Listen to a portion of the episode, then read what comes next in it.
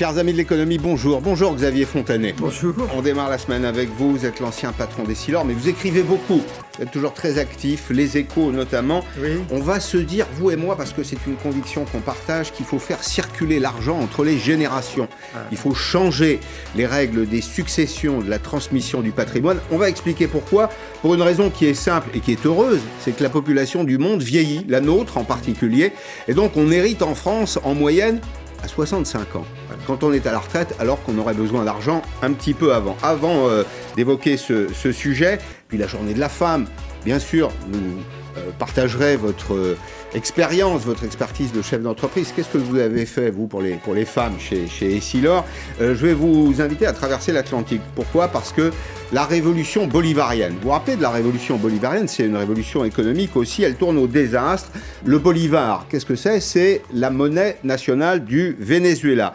Eh bien, la Banque nationale a édité aujourd'hui, a mis en circulation aujourd'hui des billets de, accrochez-vous, prenez vos stylos, 200 000, 500 000, 1 million de bolivars qui sont euh, donc distribués aujourd'hui. Alors il faut précisément 1,88 million de bolivars pour faire un petit dollar.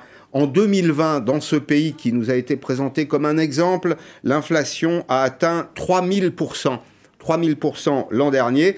Alors qu'est-ce qu'on peut faire avec un million de bolivars? Eh ben, On peut s'acheter, regardez les choses suivantes, un kilo de tomates, 8 petits pains ou au choix, au choix, un soda de 250 millilitres ou un savon qui est un savon de mauvaise qualité. Je vous rappelle simplement que le Venezuela, c'est la première euh, puissance euh, pétrolière d'Amérique du Sud. C'est un pays riche dans lequel les habitants sont pauvres. Je vous renvoie à ce que disait Jean-Luc Mélenchon. J'aime bien de temps en temps qu'on fasse les comptes, qu'il y ait une espèce de droit d'inventaire des déclarations des uns et des autres. En 2013, Jean-Luc Mélenchon disait ceci au journal L'Humanité, la révolution bolivarienne est pour nous une source d'inspiration. Je pense qu'on va s'en passer oui. de cette source d'inspiration. C'est ça, oui. Xavier Fontanet, merci d'être là. Oui. On en revient à des choses. Ah oui, vous, Oui. vous, vous restez, vous restez comme moi Bah, un peu assis. quoi, parce hein. qu'effectivement, ils ont des réserves. Je crois qu'en termes de réserves de pétrole, c'est les plus grosses réserves de pétrole du monde. C'est ça, exactement. Pays riche, euh, personne oui. Que j'ai pauvre. connu il y a 20 ans, qui, était, qui, qui marchait.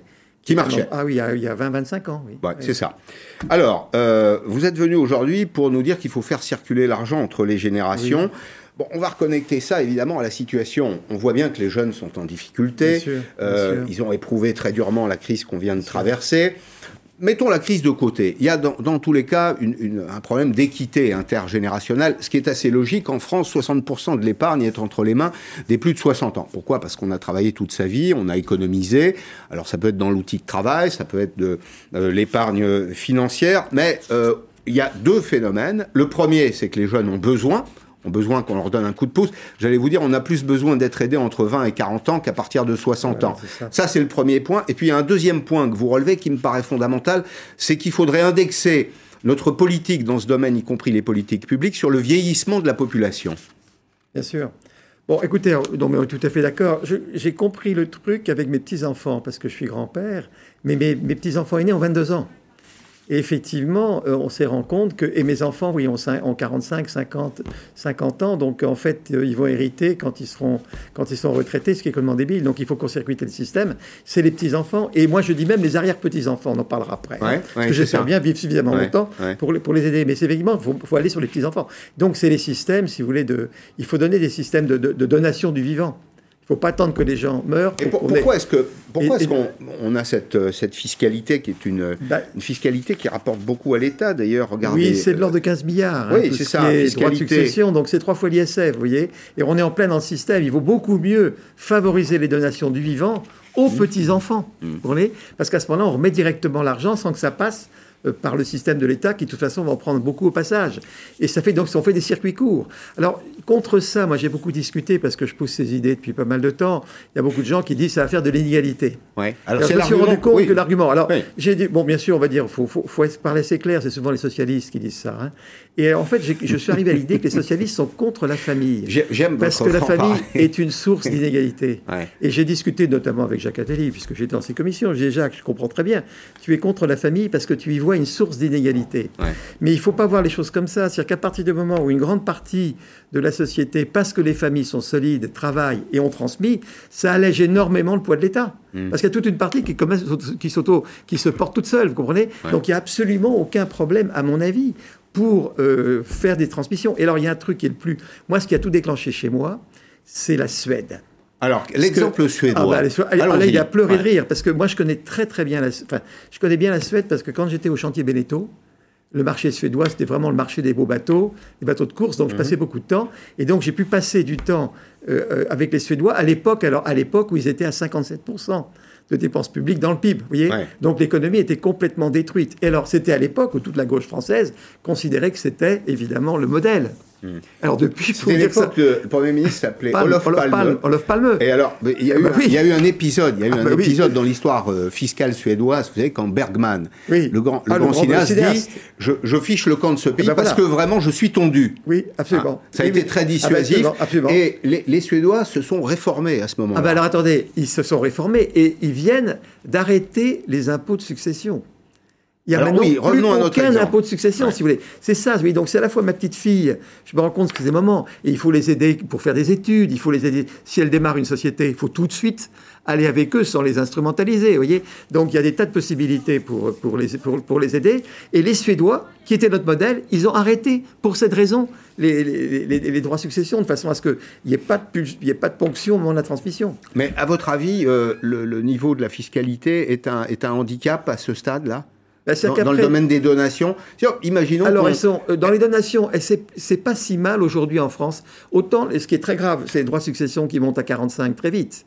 Ça, c'est vraiment le niveau le plus élevé du monde. Alors là, si vous voulez, ça donne une mauvaise image du pays. Hmm. Donc ça, c'est extrêmement si grave. Si je résume, Xavier Fontanet, vous avez travaillé pour accumuler un patrimoine. Oui. Vous avez payé l'impôt sur le revenu. Ah bah oui, vous avez, payé l'impôt, vous avez payé l'impôt sur la chose acquise. Bien sûr. Et à la fin, oui, oui. Après, il y a eu l'impôt sur la fortune pendant assez longtemps. Ça. et à la fin, on vous en prend encore et on en reprend encore. Si on fait, mais je pense que j'ai pas fait le calcul, mais si on, si on cumulait tous les impôts successifs sur la création de richesse, on serait à 80%. Hein. Mhm. Alors maintenant, il faut, faut, faut, quand même dire que en arrêtant l'ISF, là, ça a été comme une grande décision de Macron. Hein. Et, donc, euh, et donc là, il faut le soutenir sur ce sujet-là.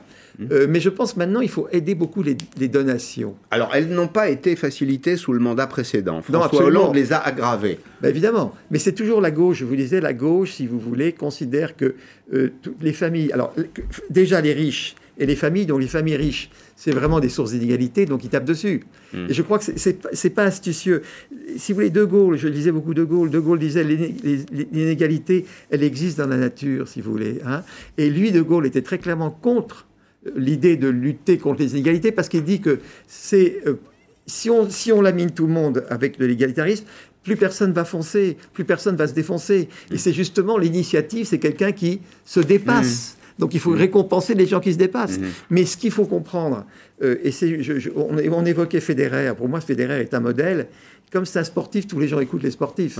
Federer, il venait de perdre Wimbledon, d'accord? Il, avait, il était en finale, Djokovic l'a battu, il avait deux balles de match. On l'interviewe.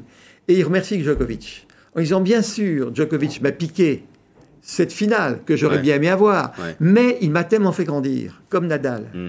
Et donc, il se réjouissait du succès de son adversaire parce que ça fait monter la compétition et ça amène les clients dans les stades. Mhm. Ça, c'est vraiment les vraies réflexions. Ça, c'est dans le monde ouvert. C'est l'esprit ouvert. L'esprit de l'esprit de compétition. Il y a aussi d'ailleurs une, une, forme de concurrence fiscale entre les États. Ah ben évidemment, évidemment. Avoir une mauvaise réputation fiscale, c'est une, une, mauvaise idée. Et là, la France pourrait, à mon avis, rapidement se redonner une bonne image fiscale. Déjà, on a enlevé l'ISF il y a maintenant le flat tax sur les plus-values, parce que en termes de plus-value, Hollande avait été au-delà de tout, hein, puisque on mettait les plus-values dans les salaires qui étaient taxés à 75. Donc là, on en rentrait dans les, dans les mm. folies. Donc là, euh, Macron, il faut dire, a eu le courage sur ce terrain-là d'y aller assez fort. Là, maintenant, il faudrait, par exemple, donner des plus-values plus basses pour les gens qui gardent les actions longtemps. On se donnerait une image facile pour peu d'argent de fiscalité basse. Récompenser la vertu, la fidélité. La fidélité, on dirait les, les, fiscalités de personnes qui gardent les actions 40 hmm. ans. Moi, j'ai toujours gardé toutes mes actions. Donc, il y a 40 ans, c'est important la fidélité d'un actionnaire. C'est ça qui permet les stratégies. Hein. Mais eh bien, vous voyez, on ferait ça. Et on ferait ça sur les donations. Alors, si on faciliterait les donations. Précisément aux donations, dans cette, euh, dans cette tribune, euh, votre parti pris, c'est favoriser les, donations. Voilà. C'est vrai que c'est un des, remèdes hein, euh, à la crise. Il y a environ 13 000 milliards d'euros d'épargne en France. Vous avez 4 à 5 000 euh, milliards d'euros qui sont euh, financières. C'est de l'épargne financière. Imaginons que tout ça puisse être transmis, puisse être dépensé. Alors, vous dites, il faut le faire aujourd'hui parce que la population vieillit. Expliquez-nous le lien actuellement, avec l'allongement de la durée de vie et le fait que les natalités tombent, vous savez que le plus grand, la population qui a le plus gros taux de croissance en France, vous savez que c'est les 65-75. Bon. Alors déjà, la première idée, c'est que je proposerais qu'on change le mot retraité. Hein, puisque le mot retraité, il est assez hétérogène. Vous avez des, enfin, je ne veux pas me mettre en exemple, mais mm. bon, je, reste pour l'instant en bonne santé, je remercie mon Dieu tous les matins. Mais euh, et donc on a, si vous voulez, une très grande énergie, on a l'expérience. Alors les Américains appellent ça les perennials. Et je sais très bien que dans quelques années, je me fatiguerai et je deviendrai un vrai retraité. Et pour l'instant, j'ai une période que j'espère aussi longue que possible où j'ai toute l'énergie et donc je peux tout à fait aider les jeunes mm. générations. Mm. Alors les idées, si vous voulez, c'est de, ce serait effectivement de favoriser les, les les, fondations. C'est par exemple, quand vous donnez, on, vous permet un pourcentage de ce qu'on donne, on enlève des impôts. Vous voyez le genre mm. d'idée. Euh, les donations petits-enfants, on baisse. On, mm. on, monte le niveau qu'on peut donner. Mm. On raccourcit la période entre lesquelles, euh, vous voyez, on, peut donner. Oui, toutes ces idées-là, c'est des idées qu'il faut tourner parce que vous avez une masse financière. Et alors, la grande raison, je vais vous dire, j'ai fait des fondations. Donc, en fait, j'ai fait des fondations. Euh, c'est-à-dire que j'ai abandonné des usufruits d'actions que j'avais et le dividende permet de financer les fondations. Mhm. Donc je suis rentré dans le monde des fondations. Et ce monde est absolument extraordinaire parce que c'est, à mon avis, un créneau entre la sphère privée, le privé, la sphère publique. Vous avez tout le monde des fondations. Et quand vous regardez ce que font les fondations, vous les trouvez dans le domaine social, dans le domaine éducatif, dans le domaine sportif, dans le domaine artistique. Et si vous vous souvenez du passé, c'était les, c'était les religieux et les, euh, c'était les, les œuvres religieuses qui ont commencé à faire Bon, les très grandes sociétés à l'époque faisaient ça, on appelait ça du bénévolat. Mm. Mais c'était généreux. Et l'État, si vous voulez, a repris une très grosse partie de ces activités. De l'activité, oui. De, bénévoles. On peut tout à fait aujourd'hui, pour alléger mm. l'État, faciliter les fondations et les faire croître. Ce serait un troisième. Il y aurait l'économie privée, il y a l'économie publique et les fondations. Et donc les retraités auraient un ah bah. rôle à jouer là. Ah bah, Alors d'abord, les retraités, ils sont très nombreux.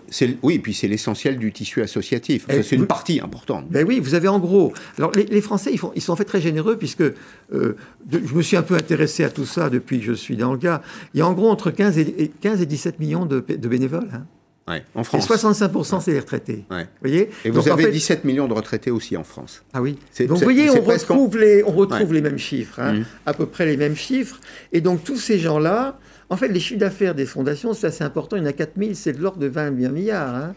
Hein, et, il y a un million de, il y a un million de personnes qui sont employées plein temps dans les, vous voyez, donc un million, 20 000 euros, 20 milliards, tous ces chiffres-là, ça boucle. Donc vous, vous, et, donc, vous nous, vous nous invitez à repenser un peu le rôle ah des, anciens dans la, dans la société. D'abord, ils ont une action bah sociale, ils ont du capital, il faut pouvoir le transmettre. Et il faut les appeler pérennials. Il ne faut plus les appeler retraités. vous voyez, où il faut inventer un mot. Hum.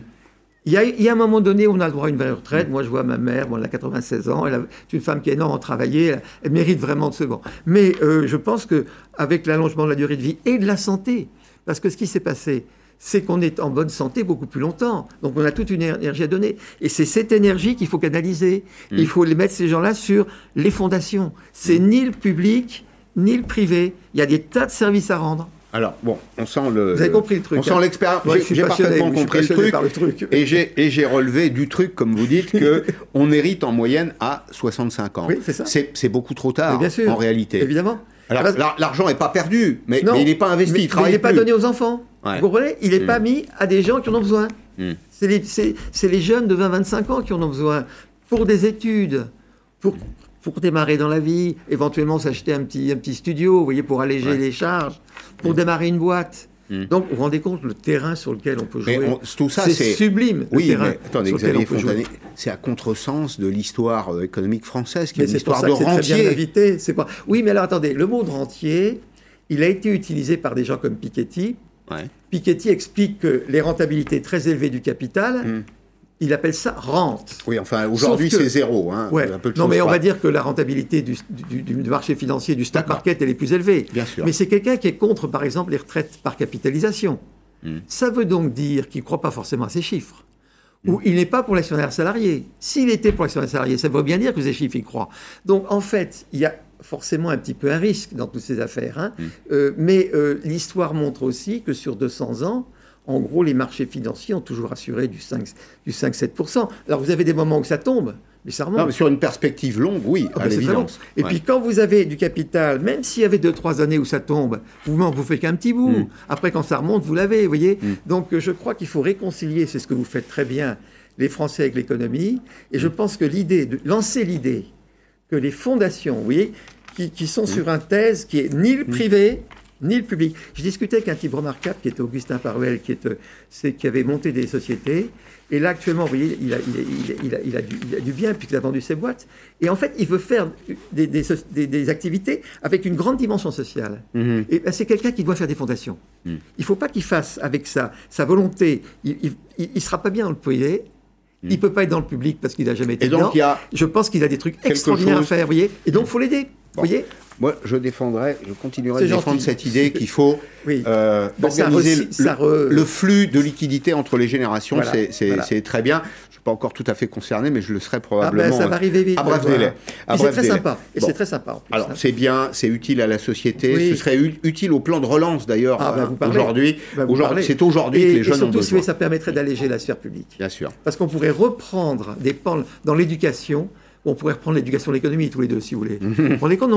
on, peut faire des cours d'économie extraordinaires et ça allège énormément le, le budget de l'éducation nationale. C'est un de mes rêves. C'est un de vos rêves. Pourquoi pas Bon, je disais tout à l'heure, vous avez été dirigeant d'entreprise, vous avez dirigé Essilor, qui est un champion du monde. Hein. Euh, vous en avez fait un champion du monde.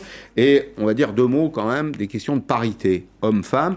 Nous sommes avec Véronique Sobo, qui est présidente de l'association Equaleader et l'ancienne euh, présidente de Force Femmes. Bonjour madame, merci d'être là. Bonjour. Alors, on ne vous a pas invité parce que c'est la journée de la femme. Entre vous et moi, je trouve que ça fait un peu gadget. Je préférerais euh, des dispositions législatives euh, qui imposent l'égalité salariale plutôt que tous les 8 mars euh, un gadget. Mais il y a néanmoins des entreprises qui montrent l'exemple. Tiens, j'ai relevé ces deux éléments aujourd'hui dans l'actualité. C'est un petit clin d'œil. Vous savez que j'aime le monde du transport aérien. Ben, la compagnie French Bee aujourd'hui propose un équipage 100% féminin pour l'avion qui va partir ce soir de Roissy pour aller vers euh, La Réunion. Et Air France, Air France propose aussi des vols 100% féminins. ça ne veut pas dire que c'est réservé uniquement aux femmes. Ça veut dire que l'équipage, ce sont uniquement euh, des, dames, mais ça a été constitué de façon tout à fait volontaire. Votre modèle, le modèle que vous défendez, au-delà de l'exemple, euh, Véronique Sobo, c'est un modèle, et là, c'est une application très concrète qui est fondée sur le mentorat. Expliquez-nous. C'est ça. En fait, on sait que le mentorat, c'est quelque chose qui, qui fonctionne très bien. Et euh, devant cette difficulté qu'on a de voir euh, émerger des femmes dans les instances dirigeantes, on s'est dit que euh, mettre en relation, si vous voulez, de façon croisée hein, des présidents et des directeurs généraux d'entreprises avec des femmes qui ont du potentiel pour un jour prendre une responsabilité au sein du comité exécutif ou dans les instances dirigeantes, le top 100 ou le top 250, voilà, on a, on a décidé de, avec un groupe d'hommes et de femmes, j'y tiens beaucoup parce que notre, notre association euh, bénévole est, très mixte, euh, nous avons donc décidé d'organiser des binômes pour favoriser l'émergence justement mmh. des femmes dans les instances dirigeantes. C'est très concret et on sait que ça marche très bien. Ah. Et on est très content d'avoir réuni donc une quinzaine de binômes avec euh, des grands patrons. Euh, Alors il y en a quelques-uns, il y en a quelques-uns qu'on connaît ici parce qu'on les a reçus. Euh, Michel Rosen, par exemple, qui est le président de Forestia. Il n'y a pas très longtemps, j'avais Eric Lombard ici, qui est le directeur général de la Caisse des dépôts. Concrètement, ce sont des dirigeants qui prennent, dans le cadre du mentorat, un contact qui crée un binôme, c'est ça, avec une, une femme. Et l'objet, c'est de l'accompagner pour monter dans les instances de direction d'une entreprise, qui n'est pas la leur. C'est ça, en fait. Oui, c'est ça. Le, le, mentor nomme une femme dans son, dans son organisation euh, en, laquelle il croit, il la met en relation avec un autre patron et lui mentorera la femme qui a été désignée par l'autre organisation de l'autre euh, dirigeant. Bah, voilà, c'est ça le principe. C'est un principe de mentorat croisé. Alors, vous restez avec nous, mais je vais demander son, son point de vue à Xavier Fontanet. Vous avez dirigé Essilor. Alors, oui, on, vend autant de lunettes, on vend autant de verres aux, hommes qu'aux femmes. J'imagine qu'il y avait des femmes, non chez oui, vous oui. oui. Alors, je réfléchissais pendant, donc c'est très intéressant tout ce que vous faites. En fait, Essilor, que, alors je vais revenir à 30, 30, presque 40 ans quand je suis rentré, ça ne me rajeunit pas, mais effectivement, il y avait beaucoup d'hommes à l'époque. Et la raison fondamentale, c'est que c'est une affaire, une affaire, très industrielle. Il hein. faut savoir qu'il y a l'image d'optique, donc il y a un côté médical, mais c'est très industriel, c'est très compliqué de faire un verre. Et donc à l'époque, effectivement, il y, avait, il, y avait assez peu de, il y avait assez peu de femmes dans les équipes de direction. Et l'une des raisons, c'est que dans les écoles d'ingénieurs, il y avait très peu de femmes. Hmm. voyez et alors, en fait, ce qui s'est passé. On va vous montrer d'ailleurs le chiffre. Hein. Aujourd'hui, vous avez 16,8%. Oui, 16 dans les écoles d'ingénieurs. De, femmes dans les, dans les écoles d'ingénieurs. C'est juste très faible. Vous allez dans mon sens. C'est très très faible et c'est une des raisons qui explique pourquoi vous savez, il y, a, relativement peu de cadres. Après, ce qui s'est passé, il y a plusieurs choses qui se sont passées. C'est que, en fait, Essilor donc s'est énormément développé dans tout ce qui était marketing, commercial, informatique, logistique. Mmh. Et là, c'est par là que les femmes euh, sont rentrées, notamment toute la mmh. finance, tout le marketing. Mmh. Euh, la logistique, c'est extrêmement plus forte que les hommes, hein. mm. euh, beaucoup plus précise. C'est pas 16, c'est 27%, pardon. C'est moi qui me suis trompé de graphique, mais ça, n'en fait jamais qu'une sur quatre. Une hein. sur quatre. Et bien alors, par contre, regardez dans le, dans le commerce. Dans le commerce, c'est 50% les femmes maintenant. C'est ça. Et alors, c'est par le biais, si vous voulez, parce que tout ça, ça se fait pas non plus. On peut pas se mm. faire d'un claquement de doigts, si vous voulez. Bien sûr. Et si on va plus vite que la nature, on risque de faire des bêtises. pour ça qu'il faut être relativement euh, réaliste. L'autre chose qui a joué beaucoup, parce qu'en réfléchissant, c'est l'Amérique, parce que on est monté. Pourquoi l'Amérique? Bah, L'Amérique était plus développée, il y avait plus de femmes dans les équipes Essilor euh, Amérique mmh. euh, que qu'en euh, France à l'époque. Il y a aussi des femmes, je vais peu les citer, c'était Fabienne Le Corvaisier et Carole Xuref, qu'on a monté très vite chez Essilor au comité exécutif, qui étaient des femmes absolument exceptionnelles. D'ailleurs, Fabienne mmh. donc, est pratiquement directeur général d'Air Liquide. Carole est retraitée. Et c'est des femmes qui ont une importance très très grande parce qu'on a dans la vraiment... croissance. Oh, non, mais dans la présence, si vous voulez, parce qu'elle tenait drôlement la route. Véronique Sobo, euh, ça jouait ça. Hein. Il y a un index aujourd'hui qui est un index d'égalité professionnelle, un index de, un index de parité. Alors. Il y a quand même quelques bonnes nouvelles. Un peu, un peu comme le dit Xavier Fontaine, c'est pas une révolution, c'est une forme d'évolution. On voit que c'est lent. 70% hein. des entreprises ont bien publié euh, leur index. La note globale progresse c'est 85 points sur 100, c'était 84 l'an dernier. Bien, on observe la tendance, c'est pas très significatif, mais ça monte. En revanche, en revanche, on a une situation dégradée dans les très grandes entreprises, les entreprises de plus de, de 1000 salariés. Et puis il y a deux points faibles, c'est ce que révèle cette étude, c'est le retour de maternité. Oui, voilà, ça c'est compliqué, et euh, la parité dans les instances dirigeantes. Oui. Qu'est-ce que ça vous inspire, ça? Bah, la, réalité, c'est qu'effectivement, euh, dans les instances dirigeantes, si vous voulez, euh, il y a un travail qui a été fait au sein des conseils d'administration avec la loi Copé-Zimmermann qui a imposé euh, que 40% de femmes rejoignent les conseils d'administration. Donc ça, c'est un travail qui a été fait, qui a apporté pas mal de, pas mal de vertus. Hein. je pense que tout le monde en est assez satisfait aujourd'hui. Là où ça coince quand même un peu encore, euh, c'est effectivement dans les instances dirigeantes, puisque les statistiques sont les suivantes. Dans les comités exécutifs, la représentativité des femmes, c'est 15%. Et dans les top 100, dans ce qu'on peut appeler les instances dirigeantes, top 100, où on pourrait aller jusqu'à 250, on est entre 20, enfin 19 et, un peu plus de 20%. Alors, il y a une voix. Euh, je suis donc là, il reste quand même encore un peu de chemin à faire. Hmm. Donc je, je, suis d'accord que c'est pas forcément quelque chose qui se fait euh, comme une révolution. Et puis c'est vrai qu'à l'échelle de l'humanité, finalement, les droits des femmes ont quand même beaucoup progressé euh, dans les 70 dernières années. Hein. C'est hmm. incontestable. Et donc finalement, euh, c'est quelque chose qui aura été fait assez hmm. vite. Mais il reste, reste... le droit de vote, etc. Mais, ah. mais, mais voilà, par rapport à l'entreprise, il y a quand même encore un peu de chemin. Précisément. attendez, je vous, je vous arrête. à ce que disait Monsieur Fontanet. Ah, oui. Alors, écoute, répondez à Monsieur Fontanet, allez-y. Et puis non, non, non, mais juste pour, pour rebondir sur, sur ce qu'il disait, c'est sûr que dans des entreprises industrielles où euh, on, comprend bien le corps social est largement masculin parce que dans les usines, il faut transporter des lourdes charges, euh, c'est sûr que c'est pas très facile, mais il faudrait quand même au moins que les entreprises, à du concurrence de la représentativité des, femmes dans leur corps mm. social, arrivent progressivement quand même à féminiser un peu leurs instances dirigeantes. Et aussi, et ça, c'est pour répondre à votre point sur euh, euh, la question des, écoles d'ingénieurs.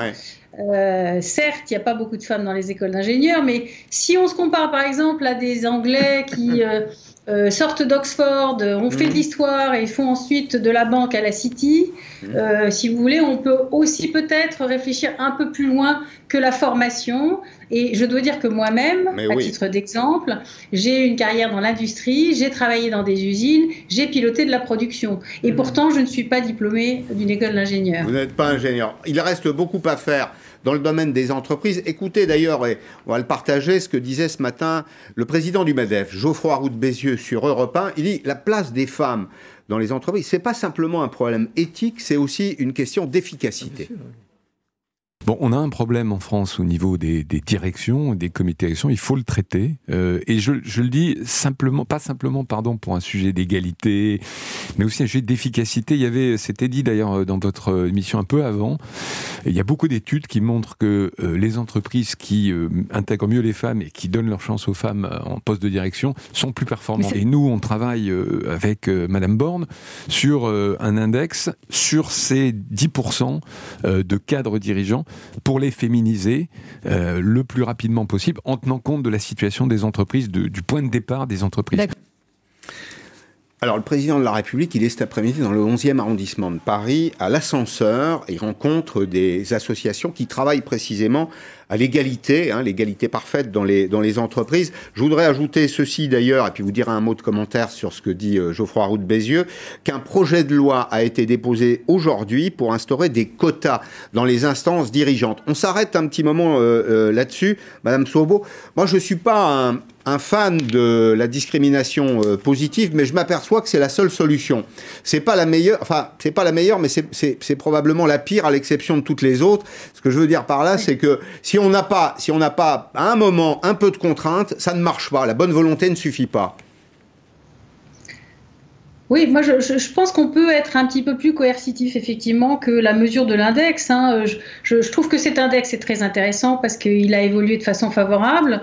Euh, mais on peut peut-être aller un, petit peu plus loin, notamment bah, mesurer cette fameuse représentativité des femmes dans les instances dirigeantes. Et puis, euh, il y a tout un tas de mesures hein, très efficaces et très concrètes.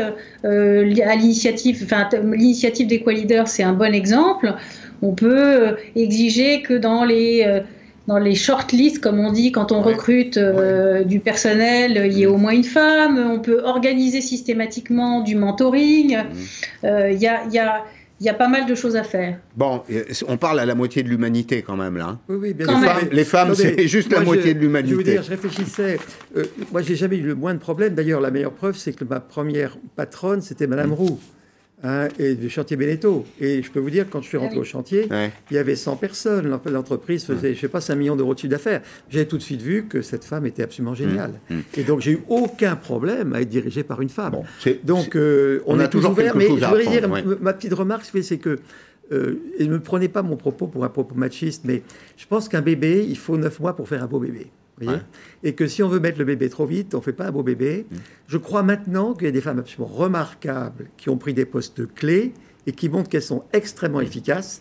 Et je crois que c'est aussi par là si vous voulez que les choses vont aller, parce que c'est, ça va être naturel. Je vais Moi, j'ai peur d'aller trop fort je vais, avec je vais renverser votre argument pour dire que c'est précisément parce qu'il faut 9 mois pour faire un bébé qu'il faut garantir à la femme qui fait un bébé un retour normal dans l'entreprise. Alors, il ne faut pas que sa situation soit dégradée par sa grossesse. Il y a l'enfant, alors effectivement, mais quand vous avez une femme qui est euh, enceinte, qui, est, qui a un enfant, qui, qui, est patronne d'une division, on est obligé de remplacer pendant deux ans par un mmh. boss. Bon. Pourquoi, moi, le truc sur lequel je me suis battu, je vais vous dire, non mais le truc que je me battu, c'était les horaires. Rien ne m'énervait plus que les gens qui faisaient des réunions à 7 heures du soir, parce que je savais que les femmes allaient chercher les enfants. Bah, Alors là, j'ai rarement été un type mm. très doux, mm. mais sur ce truc-là, j'aimais pas du tout. Bah, et je crois que c'est, il y a aussi ce genre de choses, de détails dans lequel il faut, il faut veiller. Et je me rappelle, Fabienne Le Corvézier avait un livre qui s'appelait Comment elles font. Elle m'avait donné. C'est une femme qui était dirigeante avec des enfants et tout. Elle me dit, mais Xavier, les horaires sont absolument épouvantables. Bien sûr. Et donc, euh, ça commence par ça. ça commence par ça. Vous savez, des ça choses commence par ça. Ça commence par ça. Xavier, et puis juste une dernière réaction, euh, Madame Sobo. Il faudrait que les politiques donnent l'exemple aussi. Alors, on a pris quelques chiffres là. Heureusement d'ailleurs qu'il y a des, des principes euh, de parité aujourd'hui dans la présentation des listes. Je vous le dis, je ne suis pas très favorable euh, à la discrimination positive au quota parce que bon, ça, ça présente un, caractère qui n'est pas tout à fait éthique, mais On n'a pas trouvé mieux pour le moment. 35% de femmes au Sénat, 41% à l'Assemblée nationale. En revanche, 80% des maires, 80% des maires M-A-I-R-E-S, sont des hommes. Euh, les politiques devraient aussi, dans certains cas, donner un petit peu l'exemple. Et donc, on dit aujourd'hui, euh, Madame Sobo, pour conclure, un peu de courage c'est ça? Oui, oui, je pense qu'il faut, faut pas hésiter à essayer de pousser la machine un peu plus rapidement. Euh, voilà, en tenant compte quand même des paramètres de spécificité euh, de certains milieux, notamment les milieux industriels, euh, voilà, et, ou des milieux de PME où finalement il n'y a pas beaucoup de turnover. Donc hmm. quand, un comité exécutif ne tourne pas parce que, bah, parce que les gens sont bien en place et qu'il n'y a pas de possibilité d'évoluer ailleurs. Donc il y a aussi des, situations très concrètes qu'on peut hmm. très, très, bien prendre en compte. Bon, merci mais, en tout mais pousser à la haut, ça me, ça me semble une bonne, une bonne idée. bon, on la partage. Merci beaucoup Véronique Sobo, bravo pour travail que vous faites, vous aurez toujours un écho favorable dans cette, euh, dans cette émission. Merci Xavier Fontanet d'être venu aujourd'hui. Merci de votre témoignage. On retient l'idée que vous défendez. Organisons la circulation de l'argent qui dort des plus anciens vers les plus jeunes. C'est entre 20 et 40 ans qu'on a besoin d'un petit coup de pouce. Dans un petit instant, je reçois euh, Sarah Chouraki. Too good to go. Qu'est-ce que ça veut dire? Eh bien, c'est euh, une organisation qui lutte contre le gaspillage alimentaire avec des résultats époustouflants. On va vous expliquer comment. À tout de suite.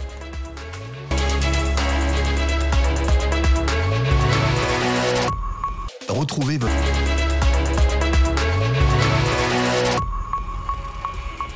Périscope, deuxième partie. Bonjour Sarah Chouraki, merci d'être là. Bonjour. Vous êtes la directrice générale France de good to go. Too good to go, c'est pas très français tout ça. Mais qu'est-ce que ça veut dire? Too good to go, c'est trop bon pour être jeté. Trop bon pour être jeté. Et votre euh, job, la mission que vous êtes assignée, c'est réduire le gaspillage. Cette semaine, d'ailleurs, vous voyez, je vais recevoir François-Xavier Oliveau. J'ai pris son bouquin avec moi parce qu'il parle de la crise de l'abondance il a parfaitement raison. Il y a une espèce de dissymétrie dans nos sociétés entre abondance, abondance euh, apparente, abondance aussi de la production d'ailleurs, alimentaire, parce qu'on parle d'alimentation, et le, gaspillage. Votre euh, profession de foi, c'est sauver des repas aider la planète. Il y a une dimension sociale et puis il y a aussi une dimension environnementale. 8 millions et demi d'utilisateurs, plus de 17 000 partenaires, alors café, hôtel, restaurant, bar, euh, boulangerie, etc. 22 millions de repas sauvés. Mais comment faites-vous? Du coup, c'est la magie un peu de Too Good To Go, c'est d'être euh, une solution en fait efficace, concrète et simple. Mm-hmm. Et du coup, c'est le concept, c'est-à-dire qu'en fait, on a voulu proposer en fait au plus grand nombre une solution simple du quotidien. Et donc, c'est une application qui permet en fait de connecter au bon endroit et au bon moment des commerçants qui vont avoir des invendus qui finiraient à la poubelle sinon, avec des habitants de quartier qui vont venir sauver euh, ces aliments.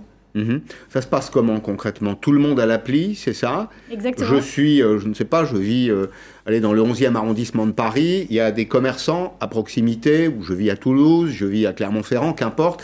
il y a des, des commerçants qui, qui, proposent quelque chose qu'ils ne pourront plus vendre, qu'ils vont jeter. Exactement. Donc du coup, autour de chez vous, vous allez voir des petits points qui vont apparaître sur la carte, qui sont des boulangeries, des supermarchés, n'importe quel commerce en fait alimentaire. Mhm. Et ils vont vous dire s'il reste des paniers à sauver, comme on les appelle. Et donc en fait, ils vont euh, programmer le fait que bah, là, dans la... à partir de 19h, euh, enfin pas sur le couvre-feu, mais disons que sinon vous allez pouvoir avoir une planche horaire de une mhm. demi-heure avant la fermeture souvent, mhm. euh, pour aller sauver ces invendus à un tiers du prix. Donc le commerçant aura fait de l'argent entre guillemets sur quelque chose. Un peu de euh, trésorerie parce qu'il aurait. Oui, le choix c'est ou, un tiers, c'est ça de la valeur, ou zéro. Ou zéro, exactement. zéro, c'est perdu. Exactement. Et, donc, alors ça, ça marche bien, mais euh, en même temps, c'est un risque aussi pour les commerçants, non, de dire qu'à partir de 19 h on se situe. Euh, hors la période actuelle, à partir de 19 h on va pouvoir acheter moins cher. Vous savez, c'est l'idée toute simple du boulanger. Si le boulanger se met à solder sa baguette à moitié prix à partir de 19 h tous les clients viendront à 19 h donc en fait là c'est le principe de Too Good To Go, c'est de ne pas savoir qu'est-ce qu'on va avoir en fait dans euh, le, le, ce qu'on appelle le, le, panier repas entre guillemets. Mmh. Donc en fait le boulanger il sait qu'en moyenne il va jeter un certain nombre de denrées par jour. Et mmh. en fait il va pas s'engager sur ce qu'il va y avoir dedans. Donc en fait, le, parfois on va avoir des sandwichs, parfois on va avoir des viennoiseries, et surtout il a jusqu'à une certaine heure pour pouvoir annuler son panier. Parce que justement, en fait, nous, les utilisateurs, entre guillemets, on les forme hmm. à accepter de ne plus avoir de panier hmm. parce que bah il n'y a plus de gaspillage et tout le monde doit être content de ça. Tout le monde doit se réjouir du fait qu'il n'y ait plus de gaspillage. Alors, c'est aussi le cas des restaurants, c'est ça? Pas en ce moment Oui, pas en ce moment. Mais comment ça se passe pour les restaurants? Le cuisinier a fait un peu plus que prévu, c'est ça? Alors du coup, les restaurants en fait qui ont plus des, on va dire des tailles, des petites tailles, ils ont rarement des invendus parce qu'ils vont plutôt en fait cuisiner soit le lendemain euh, les mêmes aliments mais de façon différente, soit les donner pour les, leurs employés, etc. Donc c'est pas trop les petits restaurants en fait qui sont euh, entre guillemets euh, notre. C'est les grandes maisons, comme on dit. C'est soit les, grandes maisons de restauration, soit mmh. sinon ceux qui font de la vente à emporter le midi et qui vont pas vouloir le remettre le lendemain. Mmh. Comment vous arrivez à faire 22 millions de repas avec tout ça? C'est considérable. C'est-à-dire que ça donne un indication. Oui, c'est une indication, c'est un indicateur du, du niveau de gaspillage alimentaire. En fait, c'est un tiers des aliments qui sont produits dans le monde qui finissent à la poubelle. Ouais. Alors, c'est pas toujours de la faute du consommateur. Hein. Non, Il y a une grande partie, on va en dire un petit mot, mais il y a une grande partie en amont euh, de, du commerce ou de, de, la distribution. Il y, a une, grande partie de la production agricole qui se perd. Et puis après, il y a la, responsabilité des, des, autres acteurs. Tout à fait. Un tiers. Euh, 50 millions de foyers. Votre, euh, là aussi, votre ambition, c'est inspirer 50 millions de foyers. Donc, on a compris que ce que vous menez avec les restaurateurs, ceux qui vendent de l'alimentation, c'est un travail de coopération, mais vous voulez mener aussi un travail de conviction et vous dites tout ceci a un impact social et environnemental. Expliquez-moi. Oui, du coup, euh, l'impact environnemental, c'est que souvent, en fait, les, les, Français ne font pas le, lien directement entre le gaspillage alimentaire et l'impact sur la planète. C'est-à-dire qu'on connaît l'impact économique en se disant, bah, j'ai dépensé de l'argent pour rien. On connaît le fait qu'il y ait de plus en plus de personnes, malheureusement, qui ont des problèmes pour se nourrir alors que tout ça est jeté. Mais c'est vrai que le gaspillage alimentaire, en fait, utilise beaucoup de ressources, que ce soit des, terres, de l'eau, du transport, etc. Donc ça représente 8%, 8 des émissions de gaz à effet de serre. Donc c'est colossal et c'est pour ça mmh. que nous, on veut agir là-dessus. Et en fait, on a pour euh, conviction en effet que on doit changer le comportement des Français et du plus grand nombre en profondeur. Et du coup, c'est pour ça en fait qu'on se voit plus que qu'on n'est pas qu'une application. On est vraiment un monde, un mouvement euh, leader sur euh, les gaspillages alimentaires. Et on fournit par exemple beaucoup de contenu euh, tous les jours sur Instagram, dans nos newsletters ou dans notre blog, pour mhm. expliquer tout ce qui est possible de faire. Parce qu'en fait, vous et moi, on peut parfois vouloir bien faire, mais si on ne sait pas comment faire, bah, malheureusement, on ne le fait pas. Mhm. Et donc là, on va dire, bah, au lieu de jeter vos fans de radis, de carottes, voilà ce que vous pouvez faire, mhm. ou euh, pour mieux conserver vos aliments, voilà ce qu'il faut faire. Et en fait, sans culpabiliser euh, n'importe qui, c'est juste qu'on dit, il est possible de faire quelque chose et on vous aide à le faire. Alors, on est tous très attachés aujourd'hui à la préservation de notre environnement parce qu'on a tous compris que le monde était fini, mm. au moins sur le plan géologique, hein, dans sa constitution, et que si on veut que la croissance soit infinie, il faudra beaucoup de technologie, il faudra beaucoup d'innovation, et peut-être aussi une nouvelle éducation des consommateurs. Il y a les personnes, il y a les personnes physiques, il y a les personnes morales que vous évoquez, mais il y a aussi les institutions. Je pense en particulier aux écoles. Euh, est-ce que vous savez combien on jette aujourd'hui dans les écoles? Alors j'ai plus le chiffre, mais en effet c'est énorme et notamment en fait il y a eu beaucoup d'études qui ont été faites sur le pain. Parce qu'en fait, les plateaux en fait, des enfants étaient vraiment euh, orchestrés pour avoir une entrée, un plat, un dessert, un yaourt, un morceau de pain, quand l'enfant n'avait pas forcément envie de manger tout ça. Et donc, c'est vrai qu'il y a de plus en plus d'études qui sont faites sur, par exemple, les tonnes de pain qui sont jetées en école. Mhm. Et donc, nous, c'est un sujet qu'on prend très à cœur. Du coup, on a lancé justement un projet d'éducation depuis septembre avec une personne qui s'occupe que de ça, pour vraiment éduquer en fait les enfants dès le plus jeune âge pour deux raisons, parce que déjà, c'est les consommateurs de demain. Et donc, du coup, changer les comportements se mhm. fait dès le départ. Et aussi parce qu'en fait, ce sont des prescripteurs pour les parents. C'est-à-dire que quand ils rentrent à la maison, ils racontent ce qu'ils ont entendu dans la journée et on pense que ça aura un vrai rôle à jouer. Vous avez vu comme moi, en regardant la publicité, vous regardez sans doute un peu la télé de temps en temps, dans la publicité aujourd'hui, les enfants les enfants ont un rôle, effectivement. Je me rappelle de cette publicité dans laquelle un enfant désigne son papa qui a une bouteille en plastique. C'est vrai que mm. on transmet le flambeau, non pas de euh, la génération montante vers hein, l'autre, mais, mais souvent mm. ce sont les, enfants qui sont prescripteurs. Qui gaspille le plus en France? Alors ça, c'est l'aval de la filière. Il y a l'amont de la filière. En effet, l'amont de la filière, c'est ben, il y a une partie de la production euh, alimentaire qui est stockée, mal stockée, euh, qui est détruite, mais l'aval de la filière, on voit que ce sont les ménages, c'est la restauration, ce sont les points de vente aussi. Mais d'abord, les, les, ménages, ça fait 5,5 euh, millions de tonnes de nourriture qui sont 5,5 millions de tonnes, c'est considérable, hein, qui sont jetées chaque année. Ça fait 85 kilos de nourriture jetée par, par famille, par foyer, c'est ça en France? mm. ouais. C'est considérable ça? C'est considérable. Et on, est, on est euh, mauvais élève ou pas? Non, on n'est pas les mauvais élèves. Par exemple, les Américains euh, sont pires que nous. Alors après, il faut rarement regarder les pires. Il faut disons se dire comment on, on arrive à être meilleur. Euh, et c'est tout le travail qu'on fait en fait pour euh, justement donner des bonnes pratiques entre se dire euh, partons quand on fait les courses, il faut avoir une liste de courses pour pas acheter des choses qui servent à rien et notamment ces appels un peu sur les gondoles en tête de rayon. Mmh. C'est pas toujours alimentaire. Non, exactement. ça peut être un peu mmh. voilà mmh. un peu compulsif alors qu'en fait en faisant les courses et ça a été du coup aussi une révélation pendant le, premier confinement où les Français se sont vraiment rapprochés de la valeur de la nourriture parce qu'ils allaient faire moins souvent leurs courses en plus grosse quantité.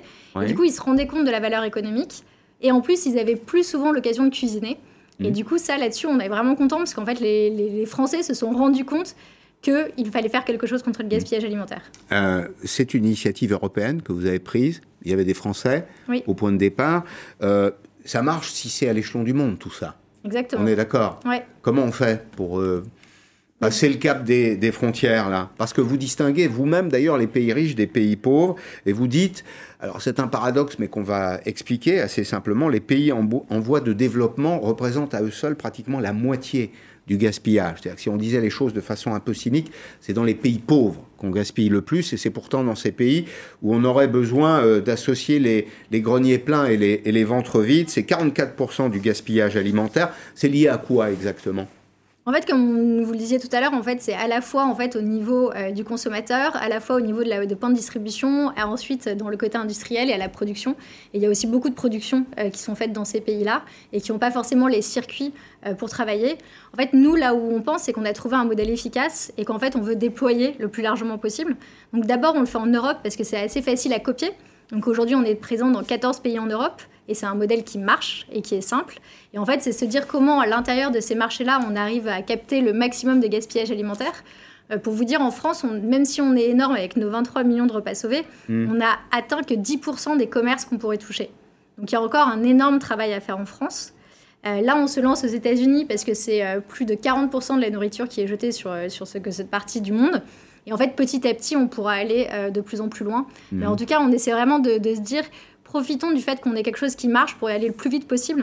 Donc c'est mhm. vrai qu'on a un peu une obsession de vitesse là-dessus, parce que malheureusement la planète n'attend pas en fait qu'on fasse quelque mhm. chose. Alors on peut être euh, utile hein, à deux égards, c'est une utilité économique, une utilité, écologique. Pourquoi y a-t-il autant de gaspillage? C'est une des questions qu'on se, qu'on se pose. Euh, il y a bien sûr les petits gestes qu'on peut faire au quotidien, mais il y a aussi euh, des problèmes un peu plus larges de façon générale. Par exemple, vous voyez, la faiblesse dans les chaînes d'approvisionnement. Il y a qu'on ne le touche pas tout à fait du doigt, mais les produits, avant d'arriver chez nous, euh, suivent une espèce de cinétique logistique. Euh, et là, il y a beaucoup de pertes. Vous dites manque de collaboration. Alors, il n'y a pas assez de collaboration entre les, les maillons de la chaîne, c'est ça, et une régulation insuffisante. Mais le sentiment que j'aurais eu naturellement, ça aurait été de dire tout ça doit être optimisé au mieux. Et c'est pas le cas. En fait, c'est euh, juste que on a toujours travaillé un peu en silo à travers les industries. Et nous, c'est un rôle qu'on prend très à cœur. Donc, par exemple, pour vous donner euh, un exemple concret d'une initiative, c'est que les dates de consommation, donc celles qui sont vraiment mises sur les produits, mhm. euh, sont responsables de 10% du gaspillage alimentaire en Europe. Parce que l'habitant ne comprend pas euh, la différence entre une DLC, qui est la, date à consommer jusqu'au, avec la DDM, qui est, Ça, c'est européen ou c'est français? C'est français, mais enfin, en fait, on a chacun, on a un, problème européen. Mais après, il faut le traiter au niveau français mmh. et par pays. Mmh. Mais en tout cas, c'est le même projet. ce serait déjà une bonne idée. Exactement. Simplifier la, lecture. Vous ajoutez sur le produit l'ensemble des labels qui y sont apposés, la DLC, enfin, euh, tous ces éléments. Et effectivement, ça, produit en, mm. réalité beaucoup de confusion. Donc un peu de simplicité. Ce qu'on a essayé de créer, c'est par exemple un pictogramme. pour rappeler en fait le, sens de ce qu'on fait. Et mm. euh, du coup, c'est juste euh, observer, santé, goûter. C'est utilisons nos sens parce que quand on va au boucher, par exemple, on n'a pas de date sur ce qu'on est en train d'acheter. Et pour le coup, on s'en sert quand même. Donc, par exemple, ça, c'était une des initiatives.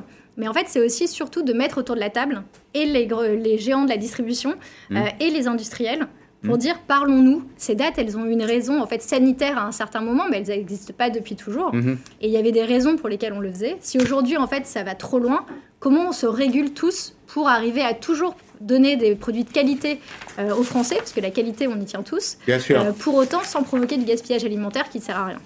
Merci beaucoup. Merci, Merci. Merci d'être venu aujourd'hui. Bravo pour ce que vous faites parce que c'est c'est très utile tout à la fois euh, pour les hommes et les femmes, c'est utile pour, le, pour l'environnement. Voilà une belle initiative comme on, aime euh, les appuyer dans Périscope. Merci. Merci, Sarah Chouraki. Merci à vous tous de votre fidélité. Demain, je recevrai le député vert, Mathieu Orphelin. je vous souhaite une très bonne soirée. Dans un petit instant, Arlette Chabot. À demain, 16h en direct sur LCI. À demain.